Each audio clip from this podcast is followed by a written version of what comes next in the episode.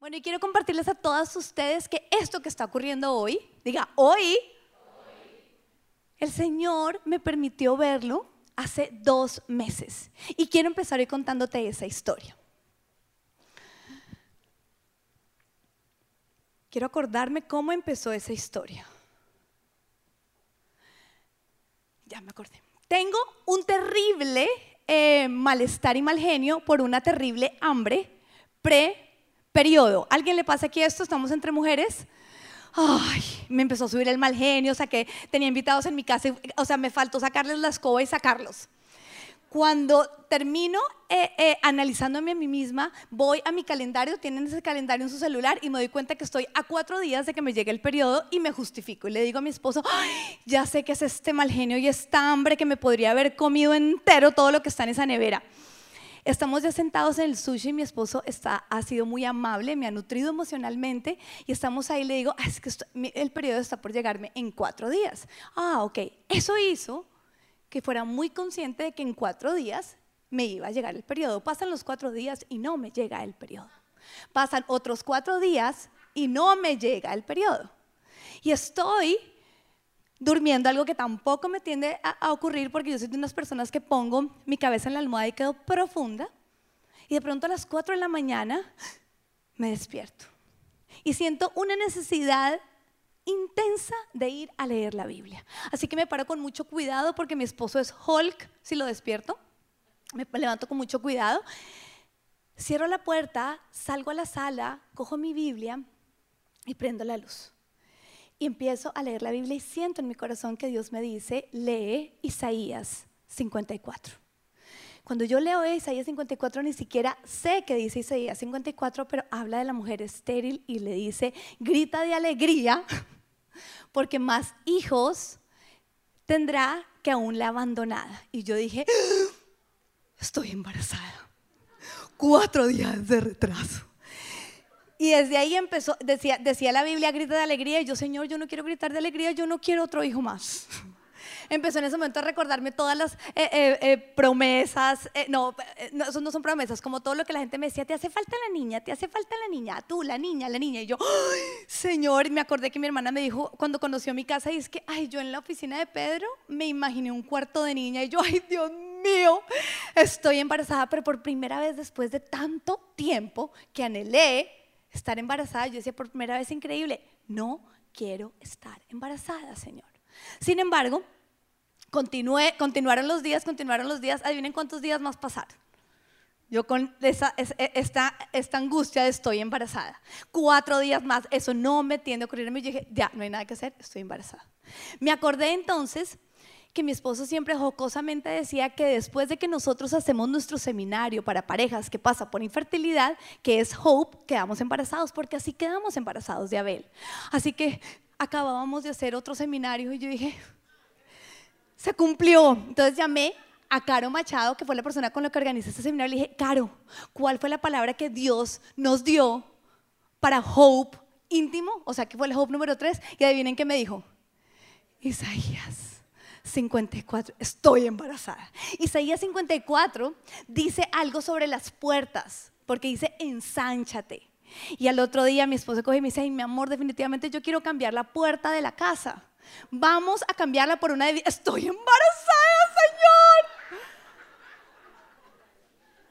Señor. Estoy. Pensé hasta cómo le... Eh, eh, dije, esta vez no le voy a decir nada, sino le voy a hacer la sorpresa. La verdad es que en medio de mi conversación y de esta experiencia íntima e intensa que estaba teniendo con Dios, yo le dije, Dios, pero yo no quiero. Yo no quiero, siento que mis hijos ya como que crecieron en independencia, yo soy una mujer que amo el ministerio, ando feliz, como que siento que de alguna manera recobré mi sueño, mi alimentación, como que ¡ah! hago mi ejercicio, no me quiero volver a engordar. Dios mío, fui insincera porque con Dios se trata de que seamos sinceras. Y le dije, Señor, yo no quiero. Y dije, ¿será que la palabra de pronto no se cumple porque yo no estoy gritando de alegría? El caso fue que pasaron como nueve días, lo que nunca había pasado, y me llegó el periodo. Así que yo dije, no estoy embarazada. Y contándole esta experiencia a algunas amigas, ellas me dijeron, una me dijo algo, me dijo, ¿sabes que de pronto Dios te embarazó de un proyecto espiritual? Y es así que me sonó. Y cuando me llegó el periodo y me di cuenta que no estaba embarazada, me asusté porque Dios tiende a hablarme con todo lo que yo les acabo de decir. Todas mis experiencias más íntimas y personales con Dios han sido como se les acabo de contar, así que realmente ya no estaba preocupada porque no estoy embarazada, sino porque entonces ¿quién me había estado hablando? El caso fue que después de esto tuvimos un viaje donde nos fuimos a capacitar, estuvimos en un retiro matrimonial acompañados de 11 eh, parejas pastorales en un lugar preciosísimo donde recibimos mucha información valiosa y obviamente cristocéntrica. Y desde ese momento empecé a entender Dios que había hecho unos días atrás. Así que hoy, diga, hoy se está gestando un proyecto y un sueño de Dios. Y yo siempre le he dicho a Dios, heme aquí, esta vez le dije, heme aquí, yo quiero ser tu vientre para que tú hagas lo que quieres hacer. ¿Y sabes cuál es el proyecto y el sueño de Dios? Nuestros corazones. En ese retiro matrimonial y también pastoral tuve la oportunidad de conversar en un almuerzo con quien fue nuestro terapista y quien dictó el taller. Ella también, obviamente psicóloga, y en un momento ella me dijo, yo sé también en inglés, pero me dijo, yo sé que de todos, quien más atesora este material eres tú por tu profesión. Eres tú por tu profesión. Y realmente fue así. Cuando se acabó el, retiro, yo cargaba con mi material y sacaba y lo leía y lo estudiaba y empecé a llevarlo a todos lados. Aún lo llevaba a donde Carly. Cuando Abel entraba a su terapia, yo salía y le seguía pidiendo a Dios, dame, dame, yo quiero ser un vientre. Yo quiero ser un vientre donde tú puedas gestar un proyecto poderoso, porque Dios piensa en tu corazón y Dios piensa en mi corazón. Y es por eso entonces que el día que cuando llegué aquí a la iglesia a grabar nuestra invitación de hoy, di hoy, no fui tan consciente, pero automáticamente pensé en grabarlo en el cuarto del daycare de los más bebés. Le pedí permiso a la directora que si podía cargar una bebé. Muchas de ustedes dijeron, ay, pastora, la niña, que no, hombre, que la niña mía es la iglesia que yo quiero ser mamá y quiero de verdad gestar proyectos de bendición para las hijas de Dios y para los niños de Dios. Esos son mis dos, esas son mis dos asignaciones y quiero que Dios pueda contar conmigo. Así que me grabaron, ¿se recuerdan en, la mecedora? ¿Cómo se me veía la niña? No digan que linda que no la quiero. ¿Se acuerdan? Ay, hermosa, acá está la, acá está, acá está la abuela de, de esa muñeca. Y grabamos este promo de hoy, donde esa bebé Dios la quiso utilizar para que tú sepas cómo Él ve tu corazón. Lo primero que hoy quiero que entiendas es que tu corazón, de mi corazón, es como un precioso bebé. Y esta decoración hermosísima a nosotros nos encanta. Puede que ustedes se vean de pronto lejanas a esa, pero ustedes entran en un cuarto así y ese sentido maternal a todas nos sale a flote de piel. ¿No es así? Todas nos encariñamos con algo así y sabemos que un bebé es supremamente valioso y vulnerable. Y esas son las dos características de tu corazón. Tu corazón es valioso y vulnerable. Quiero saber por qué no tienen sus hojitas. Ya empezó el taller, las, las líderes. A continuación les vamos entonces a entregar una hojita para que tú vayas tomando apuntes sobre este proyecto que Dios quiere utilizar en tu vida para bendecir tu corazón. Mientras que entregan las hojitas, se pueden mirar entre ustedes y decir, ¡Ah, no estoy sola. Hay más mujeres ¿Se acuerdan que eso es lo primero que nuestro corazón a veces siente que está solo? Hay más mujeres que van a mi iglesia que pasan por lo mismo por lo que yo estoy pasando. Vamos a aprovechar entonces la entrega de las hojitas para que se saluden entre ustedes, dense una sonrisita. Las que tienen tapabocas no importa, se pueden saludar. Recordemos que hoy estamos haciendo esta reunión tipo taller. Y lo más importante de un taller es que nos damos cuenta que cuando lo trabajamos y lo llevamos a cabo no estamos solas. La primera mentira que hoy Dios quiere llevarse de tu vida es estoy sola. No estás sola. Tu corazón es tan valioso y tienes tantas personas que tienen el corazón tan valioso y están alrededor tuyo o están sentadas a tu lado. ¿Ya todas tienen su hojita? Muy bien. Entonces, en su hoja taller, lo primero que quiero que hoy entiendas es que tu corazón es como un bebé. Y quiero que en este momento traigas a tu conciencia, a tu mente, el último bebé que cargaste. ¿Cómo fue ese momento, esa, esa, experiencia en la que tú cargaste a ese bebé que sentiste? Y todas coincidiríamos en, en los mismos sentimientos. Ternura, cuidado. ¿Se recuerdan a Abel? Que Abel lo grabaron. Abel apenas la ve, que yo lo estoy cargando. Mm. Nuestro corazón se derrite ante la hermosura de un bebé y ante lo vulnerable que es un bebé. Así que hoy ahí vas a empezar a notar, mi corazón es valioso y es vulnerable. Las dos ves. Las dos ves. No hay manera, mujer, de tener corazones sanos si nosotros no entendemos el principio de nuestro corazón.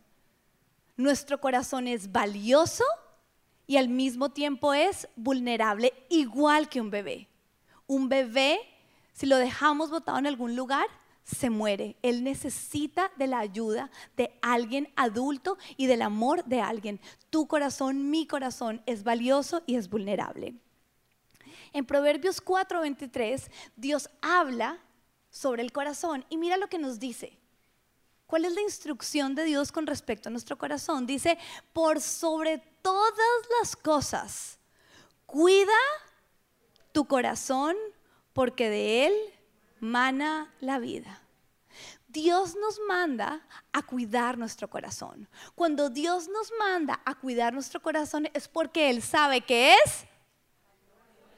Y si no es vulnerable, no tenemos que cuidarlo. ¿Ok? Son las dos al mismo tiempo. Mi corazón es valioso y es vulnerable y Dios me manda a cuidarlo. Ahora nos dice que lo hagamos por sobre todas las otras cosas.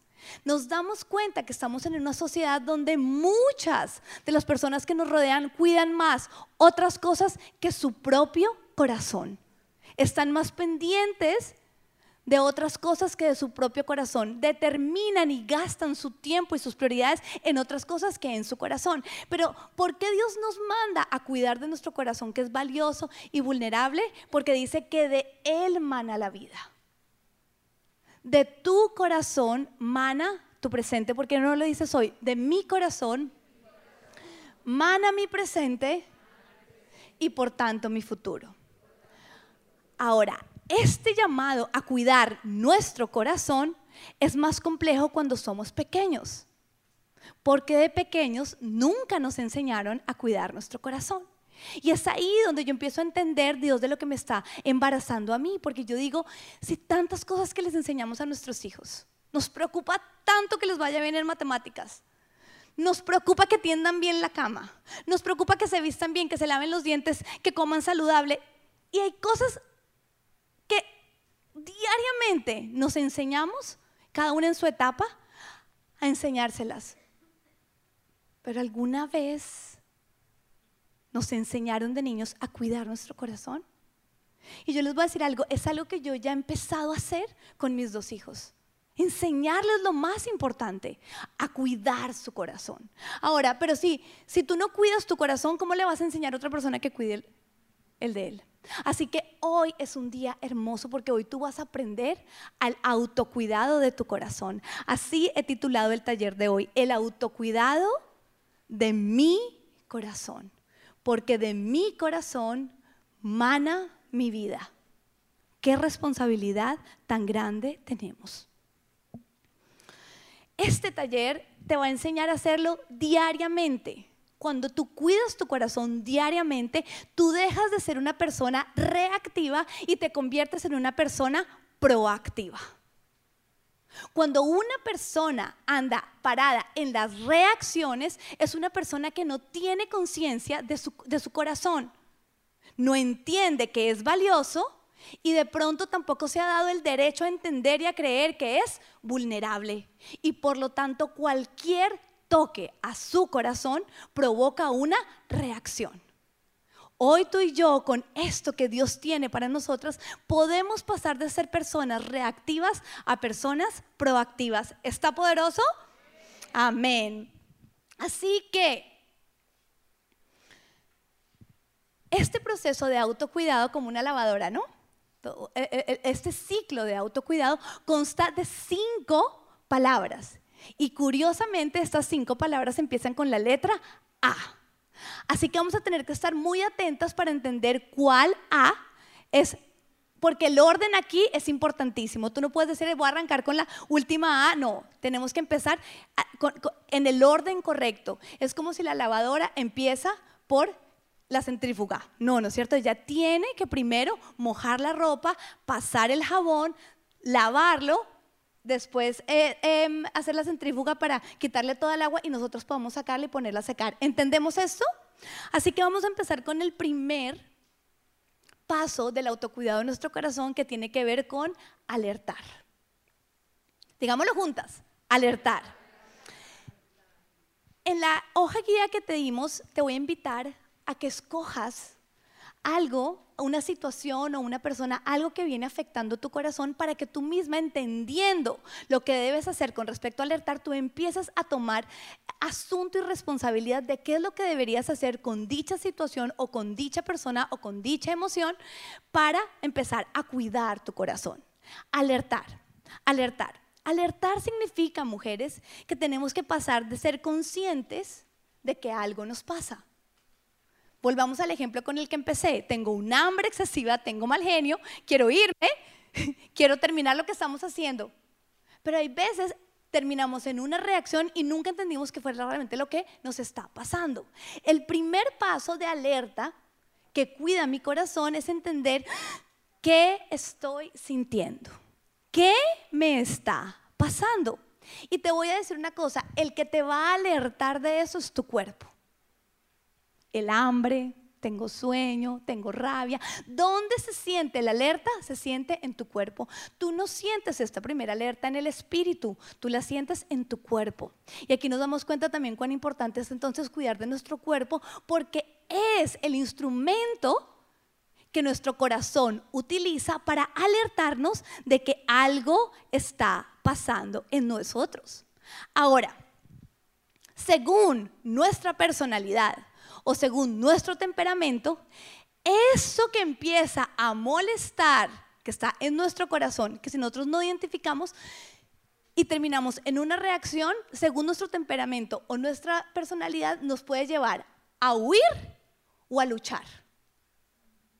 Una persona que no hace todo el ciclo siente algo, siente siente esa incomodidad y termina o luchando, los coléricos, los melancólicos, o termina huyendo el flemático o la personalidad o la situación o lo que ha aprendido a hacer. Son diferentes las razones por las que tú puedes terminar o luchando o huyendo. Son los dos caminos que tomas y hoy quiero que digas equivocados.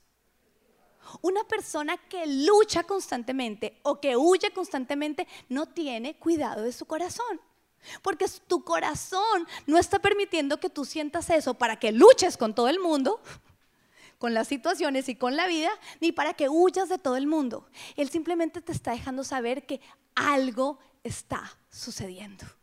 Y nosotras a veces como mamás, a veces también como que castramos a la gente, medio empieza, ya, se me controla. Y empezamos a castrar la emoción. El cuerpo nos avisa lo que está sucediendo y nosotros tenemos que aprender a alertarnos. Algo está pasando en mí. O sea que hoy lo primero que vamos a renunciar es a huir y a luchar. Si tú ante cualquier emoción, eso es lo primero que haces, hoy tú vas a decir renuncio a eso. Me hacen falta cuatro pasos para tomar una acción. Amén. Ambas, luchar o huir, ambas son reacciones negativas que te dañan a ti y dañan a otros. Es importantísimo entender esto. Cuando tú huyes, tú maltratas. Cuando tú luchas, tú maltratas. Pero recuerda, el que más maltratas es a ti mismo.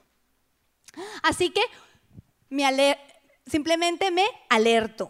¿Qué estoy sintiendo? Me conozco y digo, algo anda mal o algo anda bien, porque también hay emociones muy poderosas que nosotros tenemos que permitirnos sentirles en nuestro corazón, cuidar a ese bebé.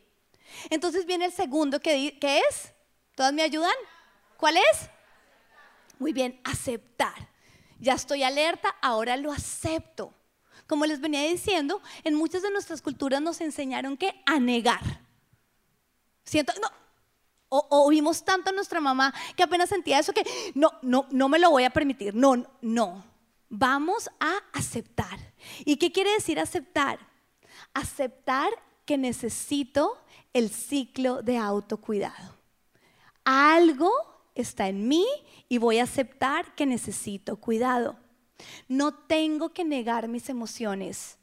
No tengo que ocultarlas. No tengo que salir corriendo. No tengo que salir corriendo a pelear con otros.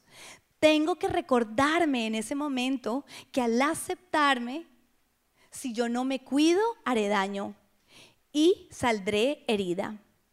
Mis emociones, lo que estoy sintiendo, son fruto de mi valioso corazón. Lo que me está pasando es producto de los dos principios bases del corazón que ya los entendimos, su vulnerabilidad y lo valioso que es. Así que si mi corazón es valioso, debo cuidarlo. Así que si mi corazón es vulnerable, debo aceptar que pueden haber cosas mal. Digámoslo, pueden haber cosas mal. Digámonoslo. Cuando Dios te manda a cuidar tu corazón, no te dice, no, todo tiene que estar bien. Qué engaño tan grande. Cuando Dios te dice, cuida tu corazón, es porque Él te está dando campo a que hayan cosas que no estén bien. Qué poderoso es. A veces malinterpretamos la santidad de Dios. A Él, Él es perfecto, Él es santo, Él ante todas las circunstancias siempre responde bien, pero nosotras no. Y Él lo entiende. Él lo único que quiere es que tú y yo nos responsabilicemos y aprendamos a cuidarlo, aprendamos a cuidar dicha emoción. Aceptar involucra sobre todo engrandecer el momento de vulnerabilidad. Qué importante es que aceptes que eres vulnerable. Qué importante es que tú digas, sí, me puede molestar, no me gusta tal cosa, me hiere lo siguiente, me hace sentir incómodo, no me siento bien con estas cosas. Es engrandecer el principio de vulnerabilidad. Y el principio de vulnerabilidad nos lleva a reconocer la ayuda de la primera persona que te puede ayudar, que adivinen quién es. ¿Quiénes dijeron Dios? Como estamos en taller, no. No. La primera persona que te puede ayudar eres tú. Recuerda que Jesús cuando se encontraba con alguien le decía, ¿qué quieres? Dios es un caballero.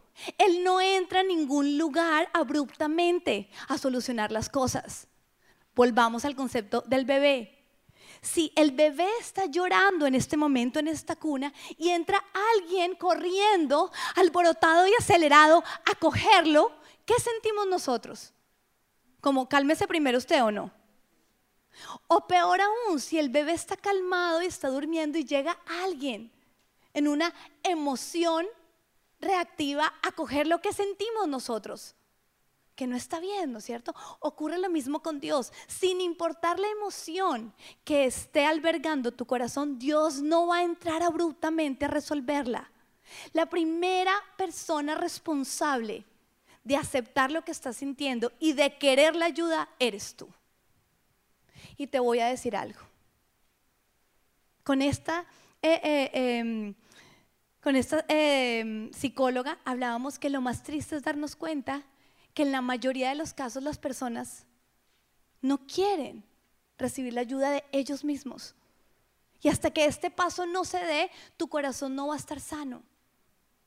Nos hemos acostumbrado a creer que la solución está en otros. No, la primera ayuda te la tienes que dar tú. Así que hoy, ¿por qué no juntas decimos, yo soy la primera persona que acepta el mandato de cuidar mi corazón?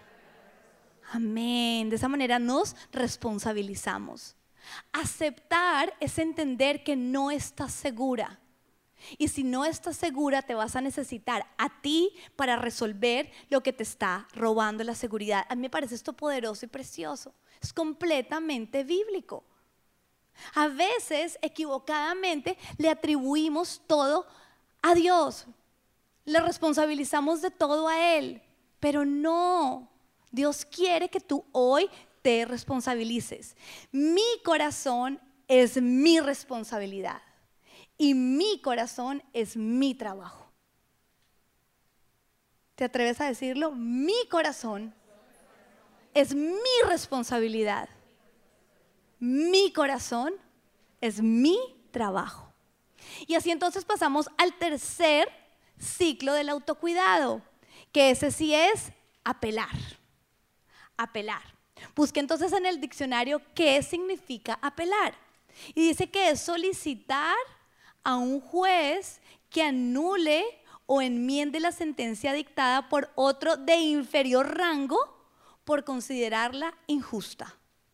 Y la verdad es que todos los conflictos de nuestro corazón se basan en que nosotros creemos que esto es injusto. Y por eso nos duele. Y por eso nos molesta. Y por eso queremos que no suceda.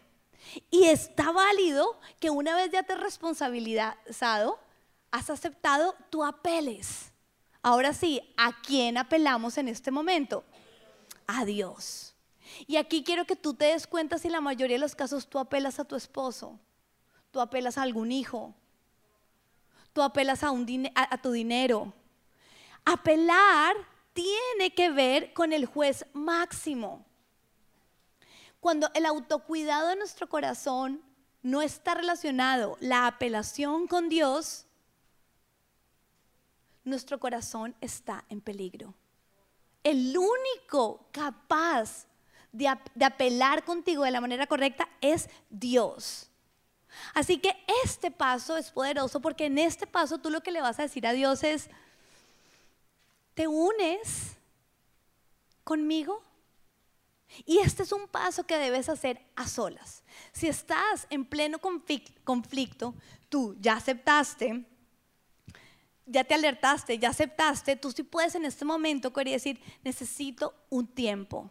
Puedes retirarte al baño para orar, para apelar a Dios y buscar ayuda en Él. Orar es eso, mujeres, es hablar con Él y decirle lo que tú quieres. Este es el momento perfecto para que tú le digas a Él lo que tú quieres ser en Él. Este es el momento perfecto, lo voy a repetir porque es muy profundo. Este es el momento perfecto para que tú le digas a Él lo que tú quieres ser en Él. O sea que sin Él es imposible ser eso. Amén. Necesitamos completamente de, su poder, de su gracia. Me encantó escuchar al pastor Frank que dijo, eh, dice, esta es una predica para líderes, esta es una predica para pastores. Estábamos ahí, mi esposo y yo entrenando, y él dice, tenemos que levantar la iglesia en liderazgo, tenemos que levantar la iglesia en defensa de nuestra fe y él está ahí y mi esposo me dice, me siento tan identificado, necesitamos de verdad que nos importe lo que Dios le importa, lo que dice la Biblia, no nuestras opiniones, tenemos que estar ahí, tenemos que estar ahí, pero después de esta convicción dice, y es que ninguna iglesia es perfecta. Diga, amén. La iglesia no, ninguna puede ser perfecta porque si es perfecta, deja de involucrar la gracia. La iglesia de Jesucristo debe ser imperfecta. Tiene que tener pastores sabios, líderes que amen la palabra de Dios, pero debe, debemos ser imperfectos para poder movernos en la gracia.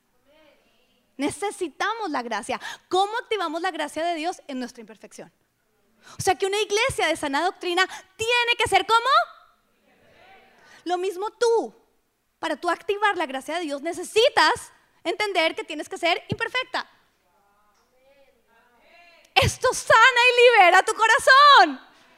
Esto sana y libera el concepto que tú tienes de los más cercanos.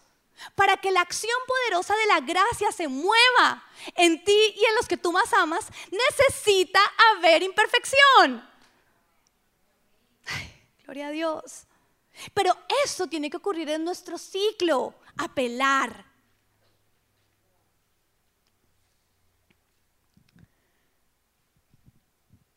En este momento tú tienes que aprender a decir esto. Tú ya reconociste que algo está mal, entonces tienes que decir, Dios mío, ayúdame a verme en este momento como tú me ves. Esto tiene que pasar por nuestra oración. Esto tiene que pasar por nuestra oración porque no lo practicamos ya que estamos en un taller.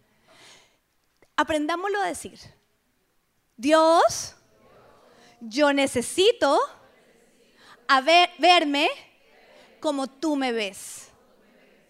Tiene que haber en ese momento esa capacidad de nosotros vernos como Dios nos ve. Y hay cuatro cosas, hay cuatro cosas establecidas, bueno, hay muchísimas más, pero hoy te traje cuatro que necesitas tener aquí, son cosas que Dios ya dijo con respecto al dolor. Ya las dijo. Dice la palabra de Dios que todo pasará, pero su palabra no pasará. O sea que hay cosas que Dios ya dijo con respecto a todos los conflictos. Diga conflictos, situaciones dolorosas, lo que me molesta, lo que me duele. Cuatro cosas. ¿Te interesa saber lo que Dios ya dijo? Tú le estás diciendo, Dios, déjame verme como tú me ves. Hay cosas que, estas cuatro cosas Dios ya las dijo. La primera está en Efesios 6:12. Dios ya dijo, tu lucha no es contra ese ser humano, sino contra poderes, contra autoridades y contra potestades que dominan este mundo de tinieblas y contra fuerzas espirituales malignas en las regiones celestiales. Eso ya Dios lo dijo. A mí me molestó que Carly no viniera. Dios ya que me dijo, tu lucha no es contra Carly, no vas a llegar con la cara volteada a la próxima terapia porque te dejó plantada. Porque Dios ya que me dijo, tu lucha no es contra ella. Ese papá que no llegó a recoger al otro, ¿qué era? Una potestad maligna con la que yo tengo que aprender a luchar. Yo llego la próxima vez a donde Carly, Carly, mi amada hermosa, no importa que no hayas llegado, vamos a lograrlo la próxima vez. Así me toca irte a recoger, ¿no es cierto? Dios ya dijo eso. De las cosas que a mí me molestan, Dios ya dijo que no es lucha contra seres humanos. Amén. Piensa que tu corazón ha aprendido, ponte ahí la edad que tú tienes, a creer que todo, todo lo que te molesta tiene que ver con alguien. ¡Qué mentira! No es contra alguien, es contra una potestad maligna. Uno sale a comer con el marido feliz y el plato le llega frío. ¿Qué chef tan bruto ese mesero? ¿Cómo se le ocurre? ¿Lo das por? Dios, ¿qué, ¿te molesta? Tu lucha no es en contra de ese mesero, porque ese mesero es un ser humano. Es contra poderes, autoridades, potestades que dominan este mundo, fuerzas espirituales malignas en las regiones celestiales. Esto nos da perspectiva. Segunda cosa que Dios dice ante todo lo que nos molesta, nos duele, nos pone de mal genio y hace que nuestro corazón esté en peligro, esté inseguro. Segunda de Corintios 11:3 dice, pero me temo que, así como la serpiente con su astucia engañó a Eva, los pensamientos de ustedes sean desviados de un compromiso puro y sincero con Cristo. Dios siempre nos dice, siempre que hay algo así, está Satanás ahí metido buscando engañarte. Siempre. Si tú crees esto y te está molestando algo, tú dices, estoy, estoy, estoy vulnerable a ser qué? Engañada. ¿Y por quién? Por Satanás, que quiere desviar mis pensamientos puros de Dios. El engañado no sabe que está engañado, si no, no sabría que está engañado. Entonces tú tienes que estar alerta ante toda situación de conflicto de, puedo estar siendo engañada puedo estar siendo engañada. Dios dice que en ese momento Satanás anda buscando engañarme. Eso lo dijo Dios. Eso lo dice Dios. Amén. Mateo 7:3. ¿Qué más dice Dios en estos momentos? Cuando tu corazón está vulnerable. Mateo 7.3 dice, ¿por qué te fijas en la astilla que tiene tu hermano en el ojo y no le das importancia a la viga que está en el tuyo? Siempre. Tu naturaleza caída, tu mentalidad te va a decir, a todos ustedes les va a decir todo el tiempo, es el otro, es el otro. Y el Señor te dice, ¿por qué no dejas de mirar la astilla? ¿Y por qué no miras la viga? ¿Qué es lo que necesitamos trabajar? Porque cada proceso con Dios es acerca de ti, no del otro. Qué libertad sentimos mi esposo y yo. Mi esposo y yo tenemos un matrimonio súper saludable, toda la gloria y honra para Dios. Nos ha, costado muchísimo llegar acá, pero lo tenemos, los dos sabemos que lo tenemos. Pero cuando salimos de ese retiro salimos diciendo, qué bendición saber que nuestro nivel de responsabilidad de nuestro corazón aumentó en un 100%, porque aún viniendo a la iglesia a veces nosotros estamos pensando todo el tiempo es que el pastor diga eso para que la aprenda, porque no he dicho esa parte. Todo el día estamos queriendo cambiar a todo el mundo. Todo el mundo, eso es para no sé quién, para no sé quién. O sea, andamos como guardándolo a todo el mundo, ¿no? Y el Señor en todo lo que tiene que ver conflictos, situaciones, te dice, ¿por qué no miras más bien y dale importancia a tu viga? Volvamos a la situación de Abel. ¿Tú crees que todo yo de su mamá, ¿tú crees que es acerca de la astilla de Abel? ¿O esto no tiene también que ver mucho con mis vigas? Claro que las tiene conmigo. Dios está tratando mi corazón a través de esta situación. Y a veces nos queremos enfocar en que Él ya hable, diga todo lo que yo quiero, solucione, cambie.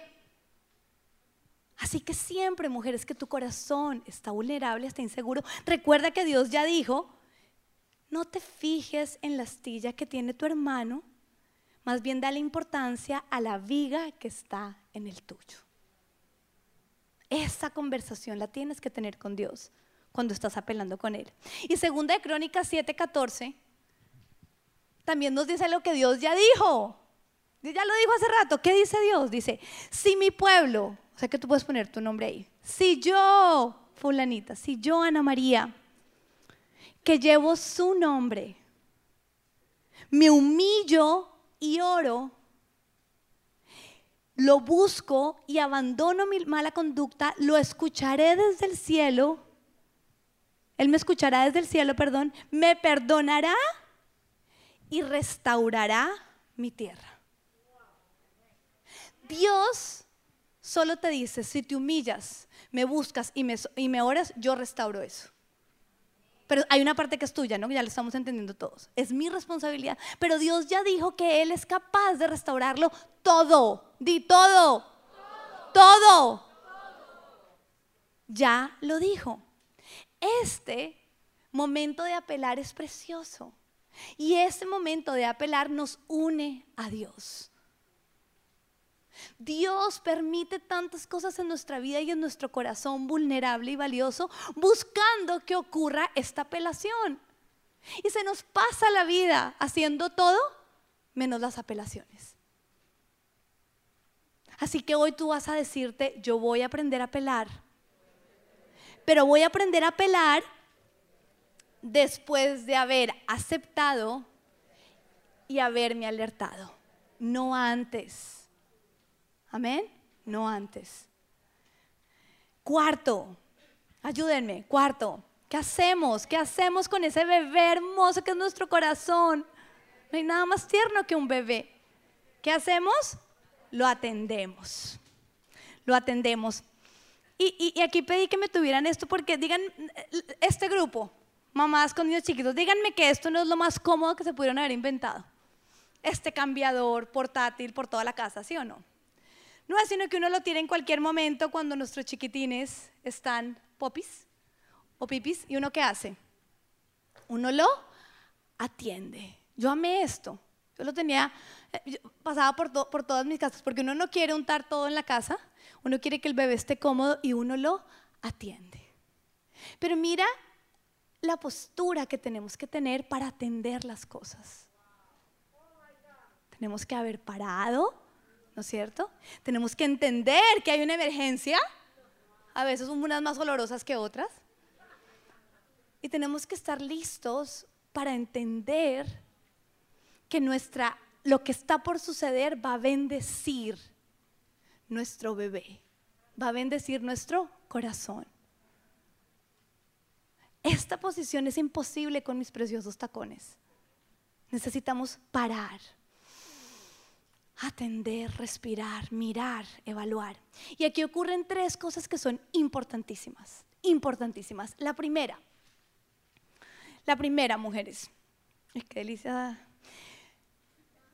Identifica tus sentimientos. Identifica tus sentimientos.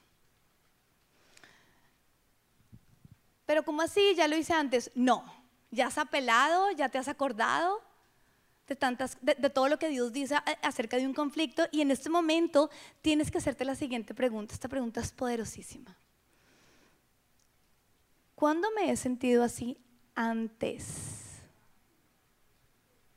¿Cuándo me he sentido así?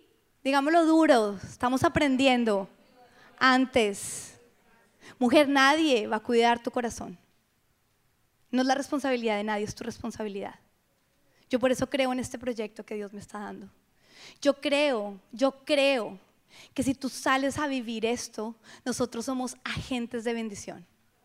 Si nosotros aprendemos a cuidar nuestro corazón, vamos a poder enseñarle a las demás personas a que lo cuiden. Y la, y la sociedad va a cambiar. Yo creo que mis hijos pueden aprender esto desde pequeños. ¿Cuándo? ¿Cuándo? ¿Cuándo sentí esto? ¿Cuándo? Tiene que ver con mi pasado. Y aquí te voy a explicar algo. Las heridas dejan cicatrices. Una cicatriz es la evidencia de que Jesús ya pasó por ahí y sanó. Pero esa cicatriz no se borra. ¿Por qué no se borra? Porque tu corazón no conoce el tiempo.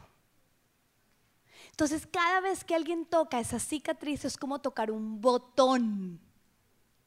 Y como el corazón no conoce tiempo, el corazón no dice, eso fue antes. El corazón dice, es ya. Es ya. En ese retiro hubo algo que a mí me inquietó muchísimo porque yo pude identificar un botón y yo le hice como un, yo, lo, señalé, ya había entendido que era acerca de mí, no era acerca de que Pedro no lo toque. Gloria a Dios, ¿no? Y yo ya había entendido, yo, yo tengo este botón. Y se lo mostré a Pedro y Pedro me dice, uy, sí, es terrible ese botón. es tan difícil sacarte de ahí. Y yo, sí, pero yo ya estaba entendiendo que lo produjo algo de mi pasado. Entonces hay veces que cuando Él toca por ahí, mi corazón como no conoce de tiempo, vuelve a sentir lo mismo y busca reaccionar automáticamente como reaccioné en el pasado. O lucho o huyo. El autocuidado del corazón me enseña que no. Entonces yo ahí estoy cambiando, estoy atendiendo lo que está pasando y digo, ¿cuándo sentí esto antes? ¡Ah! Ya sé. Y el Espíritu Santo de Dios me trae a la memoria el botón, la cicatriz. Eso se llama identificar mis sentimientos. Es eso. Ah, ok. Y entonces ya soy adulta y mi yo adulto asiste, atiende, comprende, consuela a mi yo de niña. Ahí. El bebé no se puede cambiar el pañal solo necesita de un adulto. Él hizo sus necesidades, pero necesita de un adulto. Alguien maduro, alguien dispuesto a decir, lo vamos a resolver. Esa eres tú misma. Ese momento, mujer, es el momento en el que tú, oh, claro, tú viviste eso. Ok, ahora, el que tocó el botón en mi presente no es el mismo que lo produjo en mi pasado. Esto es identificar un sentimiento. Por eso Pedro me decía, sí, no sé qué te pasa, que no me parece tan grave. porque estaba relacionado con mi pasado. Amén. Si cuando te haces esta pregunta te das cuenta que no tiene que ver con tu antes, es algo que te molestó. Y eso es identificar un sentimiento. Tengo hambre. Siempre lo siento cuando no he comido. Está válido. pero identificas el sentimiento. Si algo te molesta en ese momento, tú puedes identificar lo que realmente es, estás atendiendo a tu corazón. Mientras que lo atiendes, también examinas tus pensamientos. Estás ahí, nuevamente, recuerda la posición, estás ahí. ¿Qué sentí? ¿Lo he sentido antes? ¿No? Ah, ok, entonces es que me molesta en mi presente y es válido. Examinar tus pensamientos, y esta es algo que te, esta es una tarea que tienes que llevarte. ¿Qué mensajes o historias inútiles te estás contando a ti misma? Siempre sale la misma retórica. Siempre. Tú tienes que aprender a identificar en ese momento siempre hay una historia que a ti te sale. Siempre es lo mismo, yo no valgo lo suficiente, me tenía que pasar a mí, esta es mi historia. No sé cuál sea tu historia, pero te decir una cosa, esa historia es inútil. Esa historia es inútil y tú tienes que aprender a identificarla. Haz una lista. ¿Quieres cuidar tu corazón? El, el corazón, dígame uno en plena poposeada que necesita. Pañitos, ¿no es cierto? Necesitas hacer una lista. No puedes ir a cambiar un pañal sin nada. Tómate tu tiempo, tu corazón es valioso, se merece ese tiempo para que tú una lista. ¿Qué me estoy diciendo a mí? ¿Cuál es mi historia de siempre? Y escríbela. Cuando tú la escribes y la lees, te vas a dar cuenta que tú estás creyendo mal de ti. Y estás creyendo mal de la situación y estás creyendo mal de la persona involucrada. Así que en ese momento tú vas a poder empezar a pensar la verdad y la verdad que dice Dios de ti y de tu prójimo. Como quien dice, le callas en ese momento la voz a Satanás. Quiero ayudarte con algunos ejemplos. Nunca puedo. ¿Qué dice Dios? Soy valioso, todo lo puedo, Él me fortalece, soy digno, soy importante. Esto siempre será así de malo. Nunca va a cambiar. Dios te dice, te doy nuevas herramientas, gesto proyectos de bendición para tu vida. Despierto a alguien a las 4 de la mañana, la llevo a otro lugar porque me importa tu corazón. Quiero enseñarte a cuidarlo. Soy paciente y lo vamos a hacer juntos. No lo he logrado, lo aprendí hace poco, pero lo voy a seguir intentando. Eso es lo que te, dice Dios. Esto me duele mucho. No, no, es que me duele mucho. Dios quiere y puede sanar todas mis heridas. No, no, no, es que duele mucho. Dios quiere y puede sanar todas mis heridas. Es que Él siempre lo hace. Dios quiere y puede sanar todas mis heridas. Aunque lo siga haciendo. Dios quiere y puede sanar todas mis heridas. Les traje una frase que me fascinó que me habló muchísimo y me trajo tanta libertad y te la quiero compartir. Eh, eh, le hice unos cambios, tiene ahí parte del material de ellos, pero le hice unos cambios, eh, no le hice unos cambios, le agregué. En la última parte dice, los pensamientos negativos se sentirán verdaderos cuando sus botones son presionados. Uy, esto me parece tan poderoso. Dime que tú, cuando estás haciendo dolor, tú juras tener la razón. Nuevamente, los pensamientos negativos se sienten verdaderos cuando los botones son presionados. Él no me ama, él no me quiere de verdad. Miren, de verdad, de verdad, pastores, yo sé que él a mí no me ama. Un pensamiento negativo se siente verdadero cuando tu botón ha sido presionado. Así que deberás elegir en cuál de las dos listas pensar. La de tu peor enemigo o la de tu más leal amigo. Esa última parte se la agregué yo. Hay dos listas. La de tu peor enemigo o la de tu más leal amigo. ¿Por qué creemos al enemigo? ¿Por qué? Díganme, alguien, alguien ayúdeme en este taller porque vamos a enriquecer esto. ¿Por qué le creemos al enemigo? ¿Por qué? Si sabemos que es malo, dice la Biblia que tiene, todas sus características son matar, robar y destruir. Sabemos que Dios es solo bondad. Dios su Hijo unigénito para que todo el que crea en Él no se pierda, tenga más vida eterna. Pero dime por qué, cuando estamos ahí, escogemos creer la lista del enemigo y no la de nuestro más leal amigo. La respuesta es porque escoges mal. Porque no has entendido que es acerca de tu corazón, porque no le has creído a Dios que tu corazón es valioso. Y si es valioso, le vas a creer a Él. Amén. En esta misma sentada debe ocurrir también lo que todas a veces creemos que ocurre en el primero, que es elegir un comportamiento. Diga, elegir un comportamiento. Voy a volverlo a poner porque si hicimos este set tan hermoso, para que se nos quede algo claro. ¿Dónde elijo mi comportamiento, lo que voy a hacer? Aquí. No cuando sentí el mal genio, cuando se me paró el pelito ahí, no. Aquí, después de que he identificado mis, pensamientos, he identificado lo que vengo diciéndome en mi lectura, aquí voy a escoger un comportamiento. ¿Qué voy a hacer? Antes no. Ahora, ¿cómo escojo ese comportamiento? Pensando en el futuro. Digámoslo juntos, voy a escoger un pensamiento que me llevará a un comportamiento pensando en el futuro. Mira lo poderoso. Cuando estamos aquí, queremos solucionar ya. Si el comportamiento que tú eliges es para solucionar ya, no sirve. Dígalo, no sirve. Porque generalmente el del ya tiene que ver con afán y tiene que ver con carne.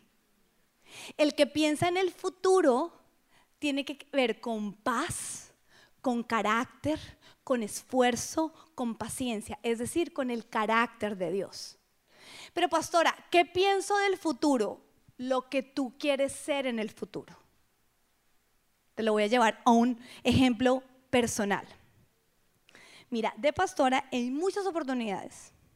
Llevo ocho años de pastora, no mucho. Pero de ocho años hay momentos en que yo quiero hacer algo ya. Y te, voy a ser más sincero todavía y te voy a confesar, antes lo hacía. Ahora yo ya he entendido que en este momento tengo que pensar la pastora que yo quiero ser. Te voy a decir la pastora que yo quiero ser.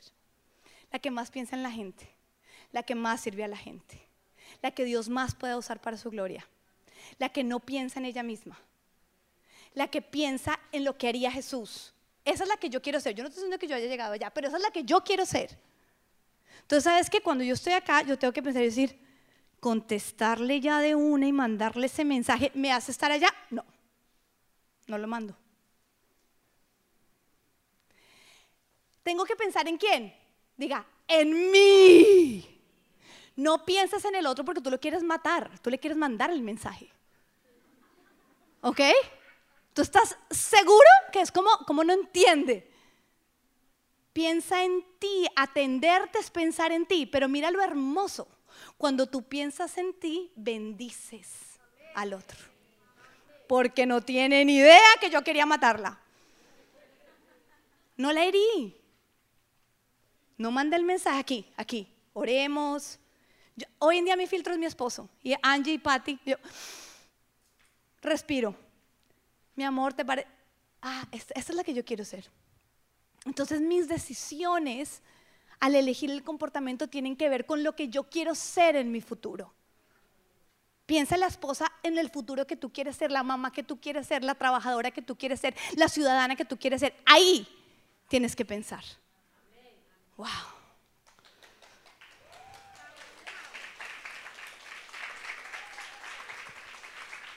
En ese momento tengo que pensar también en los atributos de Dios que me sirven en ese momento. Así que pienso, ¿qué quiero ser en el futuro y qué atributos de Dios necesito para llegar allá? Miren, el mayor anhelo que tenemos la mayoría de las mujeres es, quiero sentirme escuchada. ¿No es cierto? Quiero sentirme escuchada. Pero unas a punta de lucha y otras a punta de huida, ¿no? Porque son nuestros dos caminos equivocados. ¿Quién te escucha si huyes y quién te escucha si luchas? Nadie. ¿Qué atributos de Dios para que me escuchen? Templanza, paciencia, amor, sonrisa. Todo el atributo, Él tiene todos los atributos. Busca cuál es el que necesitas. ¿Para qué? Para llegar a ser lo que tú quieres ser. Si quiero ser escuchada, entonces sería amorosa. Si soy amorosa, mi esposo me va a escuchar. Si huyo, me va a escuchar.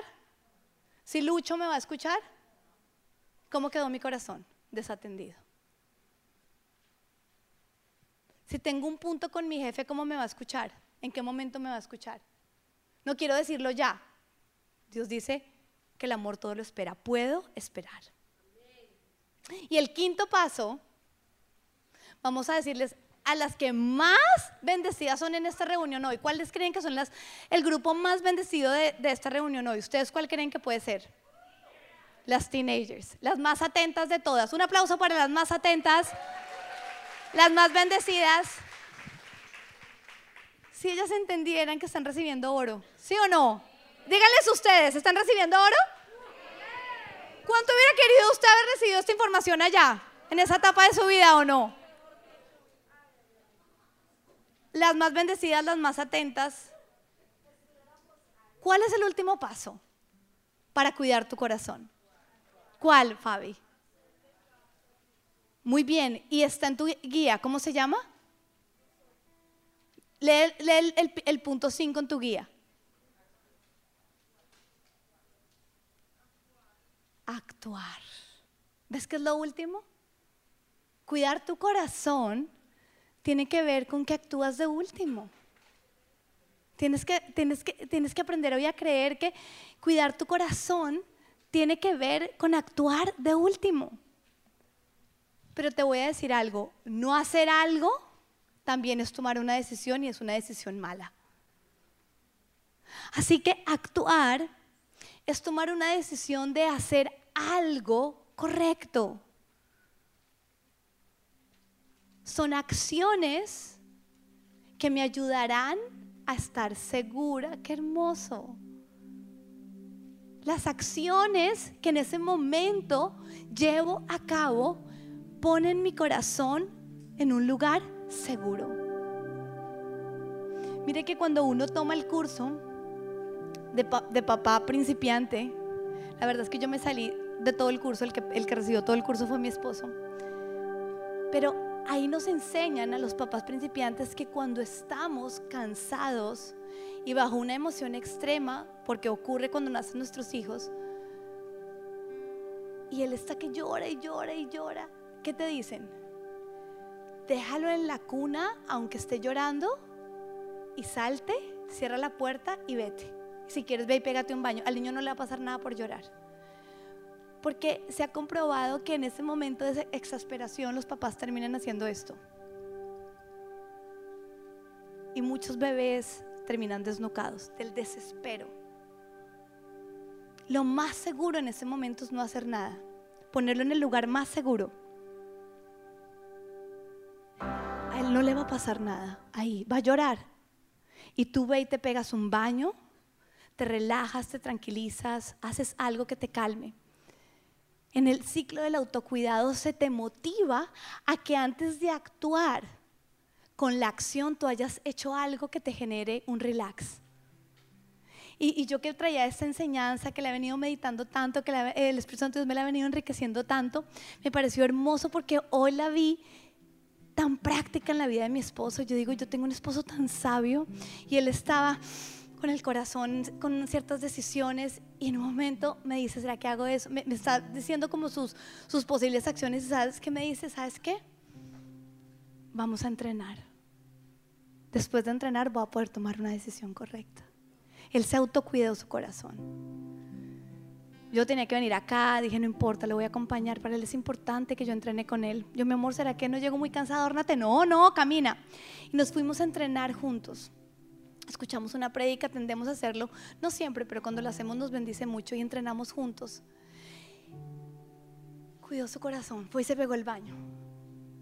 ¿Se entiendes? Para después tomar la decisión correcta que lo lleva a él a ser la persona que él quiere ser. Le permite a él tomar los atributos de Dios correctos para ser la persona que él quiere ser. Así que hoy también parte de este taller es que tú te des cuenta cuál es tu baño, cuál es tu entrenamiento, qué tienes que aprender a ir a hacer antes de tomar la decisión con respecto a, esto.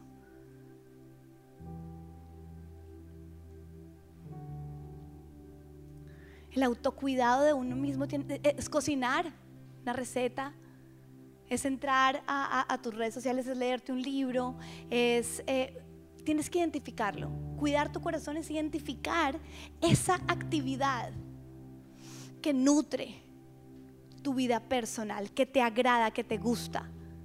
No sé, algunas, irse a hacer las uñas, maquillarse, aunque no vaya a salir, irse de shopping, pero por favor deje la, la tarjeta en la casa, vaya eche ojo nomás. Cualquier cosa que te distraiga a ti y que te nutre y que te fortalezca. Cualquier cosa que tú disfrutes. Ahí ya será imposible luchar. Ahí ya será imposible huir.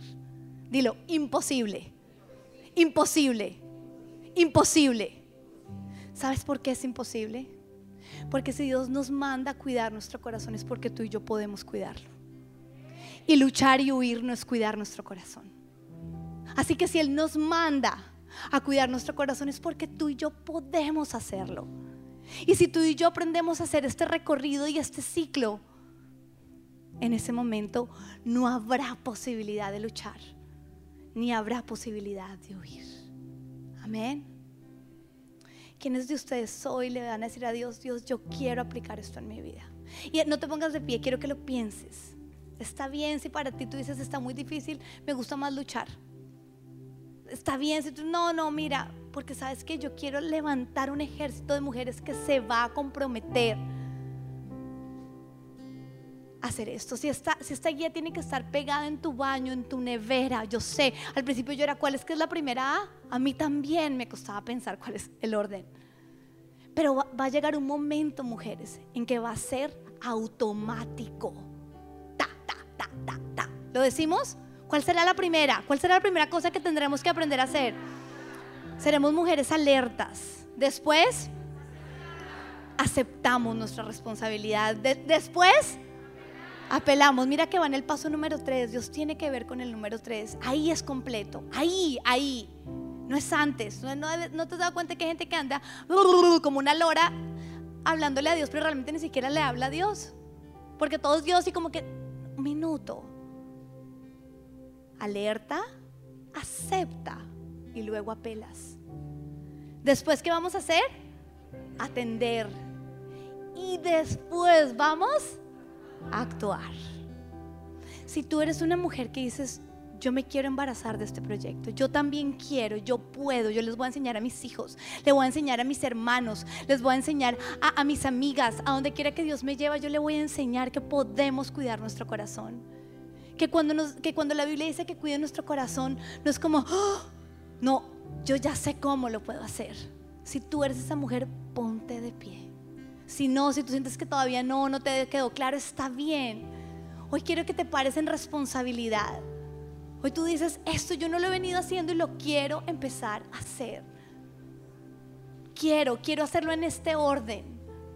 Hoy reconozco, Dios, que no lo he venido haciendo, que hoy lo estoy aprendiendo y que voy a salir a practicarlo. Si ese eres tú, ponte de pie. en la última enseñanza, cuando vino Danilo Montero, él, hablaba de cuántos de nuestros sueños se unen con los sueños de Dios. Yo quiero soñar con lo que Dios sueña.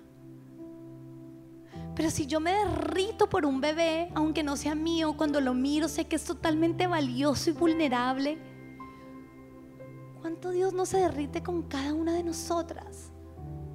Y anhela con todo su corazón que nosotros estemos bien cuidadas, que seamos agentes de bendición para otros. Lo primero que hoy vamos a hacer es que vamos a orar por la juventud. Porque con, es supremamente valioso que ustedes hayan venido. Y es supremamente valioso que estén sentadas. Pero yo voy a creer que podemos desde jóvenes cuidar nuestro corazón. que podemos tener corazones menos lastimados, con menos botones, que desde más pequeñas podemos ser usadas para Dios y mis sueños que mis hijos ya sean usados. Yo quiero hacer tantas cosas en la iglesia infantil. Yo quiero ya, ya. Sé que lo primero que vamos a hacer es que vamos a orar por nuestra juventud, amén. Dios, hoy te clamamos, Señor, por nuestra juventud. Hoy te pedimos, Dios mío, Señor, que tú pongas peso y convicción, Dios mío, de lo que ellas son para ti, Señor. Y hoy oramos por ellas y las levantamos, Dios mío, Señor, y te pedimos con todo nuestro ser tú las uses, Dios mío, y que tú les des el valor, la pasión y la trascendencia de entender, Señor, que desde ya empezó su vida eterna, que desde ya empezó su vida abundante, que desde ya tu palabra es viva en ellas y que no tienen que pasar por tantas cosas que nosotros pasamos para entender, Señor, lo que nosotras hemos entendido. Amén, amén. Y todas nosotras, hoy nace un ejército. vamos a poder. Diga, voy a poder. Voy a cuidar mi corazón. Voy a enseñarle a otros a hacerlo. Voy a dejar de actuar de primero. Amén. Amén. Vamos a adorar a Jesús de pie, le vamos a entregar nuestro corazón en ese momento y le vamos a decir, aquí estamos, Dios. Y ve pensando en ese ciclo todo el tiempo. Piensa de pronto cuál es el que más te cuesta. Y dile, Señor, hoy necesito en ese paso de imperfección tu gracia para poderlo hacer. Soy de las que apelo antes, soy de las que acepto de última, soy las que tuve que tomar la peor decisión para después aceptar, reconocer. Estamos listas para orar. Lleva tu mano, tu corazón y te entregas al Señor y dices, hoy Dios, agradezco entender que mi corazón para ti es valioso, es vulnerable y solo está seguro en tu verdad. Creo que puedo cuidar de Él y lo voy a intentar hacer. En el nombre de Jesús. Amén.